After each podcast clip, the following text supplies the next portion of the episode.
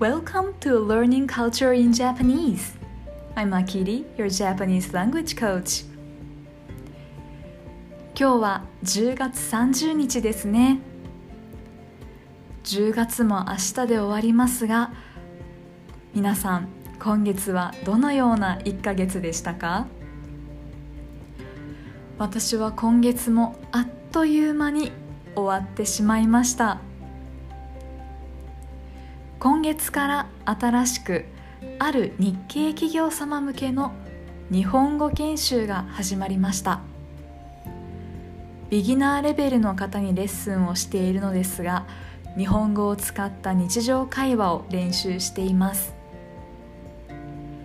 研修には IT エンジニアの方が多く参加されていて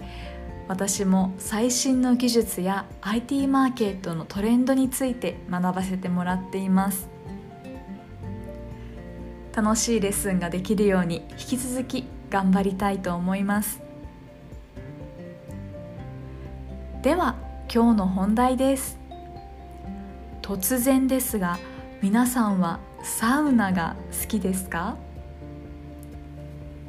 日本では温泉や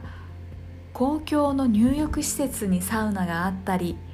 サウナだけがある施設もあります。私のサウナに対する印象はたくさん汗をかいて気持ちいいなとかサウナから出るとすっきりするといったところなのですが実はサウナって私たちのパフォーマンスを上げてくれる最高の施設なんです。サウナが好きでサウナに通う人のことをサウナーと呼ぶのですがサウナーであり医師でもある加藤康隆先生によるとサウナには脳と体を健康にする働きがあるとのことです。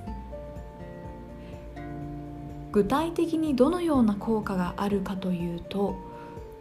加藤先生は著書の中で次のことを紹介されています。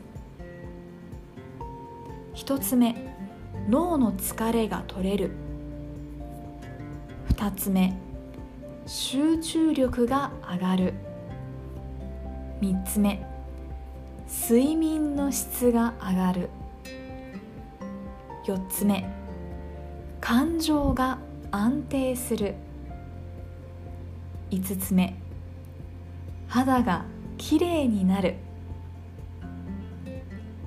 これら5つの効果はサウナに期待できる効能の一部に過ぎませんが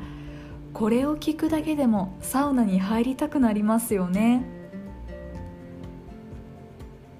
ちなみにサウナの発祥の地はフィンランドで1500年前からあると言われています。日本では1964年の東京オリンピックの時に選手村にサウナが設けられたのをきっかけに日本全国に広がりました。これは私の考えなのですが私は勉強や仕事でいい結果を出すためには健康管理や脳のコンディションがとても大切だと思っています科学の勉強をして知ったことは自分でも試してみたり効果があったものはクライアントの皆さんとも情報をシェアしていますこれからこのポッドキャストでも皆さんと情報をシェアしていきますね。今日も最後まで聞いてくださりありがとうございました。また次回のエピソードでお会いしましょう。